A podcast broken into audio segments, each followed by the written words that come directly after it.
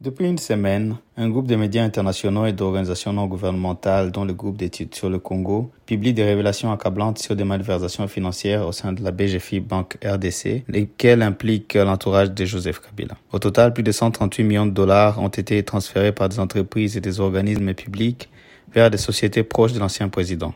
Ces révélations ont suscité de l'indignation des Congolais. Mais au-delà de cette indignation, que peut-il vraiment se passer? Bonjour, je m'appelle Fred Bauma et je suis directeur de recherche au sein du groupe d'études sur le Congo, centre de recherche basé à l'Université de New York. Dans ce 41e numéro de Ponajek, notre capsule audio qui tente d'éclairer les questions d'actualité en RDC, je reviens sur ces nouveaux scandales et l'opportunité qu'il offre dans la lutte contre la corruption et l'impunité. C'est une histoire de gros chiffres. 3,5 millions de documents sensibles d'une banque, la BGFI Bank, analysés par 19 médias et 5 organisations non gouvernementales pendant plusieurs mois. La plus grosse fuite de données sensibles en Afrique selon la plateforme de protection de lanceurs d'alerte en Afrique, PLAF. C'est aussi une histoire de millions de dollars disparus des caisses de l'État et transférés à des particuliers et entreprises proches de l'ancien président de la République, Joseph Kabila. Plus de 138 millions de dollars provenant de la CENI, de l'ONI, de la GECAMINE et surtout de la Banque centrale du Congo ont atterri dans des sociétés telles que Sud Oil, Egal, Kwanza Capital, toutes liées à la famille et à des proches de Joseph Kabila. Si les chiffres sont énormes, on n'en est cependant pas au premier scandale qui implique l'ancien président et ses proches ou même la BGFI Bank, longtemps dirigée par Francis Souleymani et détenue à 40% par Gloria ou respectivement frère et sœur de Joseph Kabila. Et les chiffres sont toujours aussi importants si pas bien plus. En 2016, la BGFI Bank RDC avait déjà été au, centre des controverses lorsqu'un de ses cadres, Jean-Jacques Lumumba, avait alerté sur les pratiques douteuses au sein de cette banque.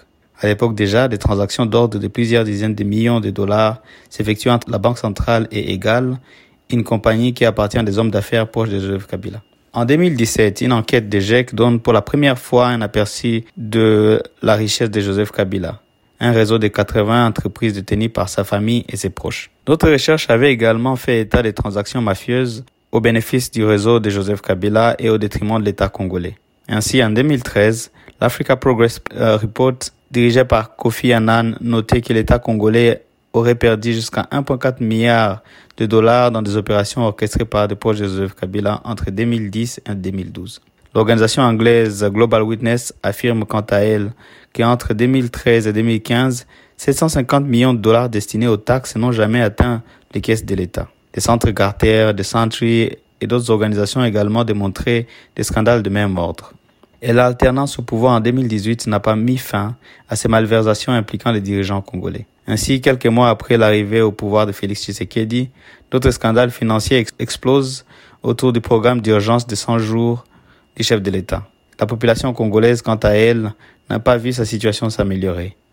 Plus de 70% de Congolais vivent encore sous le seuil de la pauvreté, quand 3% d'enfants en RDC souffrent de malnutrition selon la Banque mondiale. Si pour certains un Congo Hold Up est un scandale de plus, il a cependant plusieurs particularités qui offrent des opportunités pouvant permettre la fin de l'impunité. Pour la première fois, ce document offre un regard interne et détaillé sur les faiblesses du système bancaire congolais. Il donne aussi des preuves accablantes sur des pratiques financières douteuses, des preuves qui peuvent servir la justice. Enfin, il permet de retracer précisément les fonds et donc de pouvoir les remettre dans la caisse de l'État.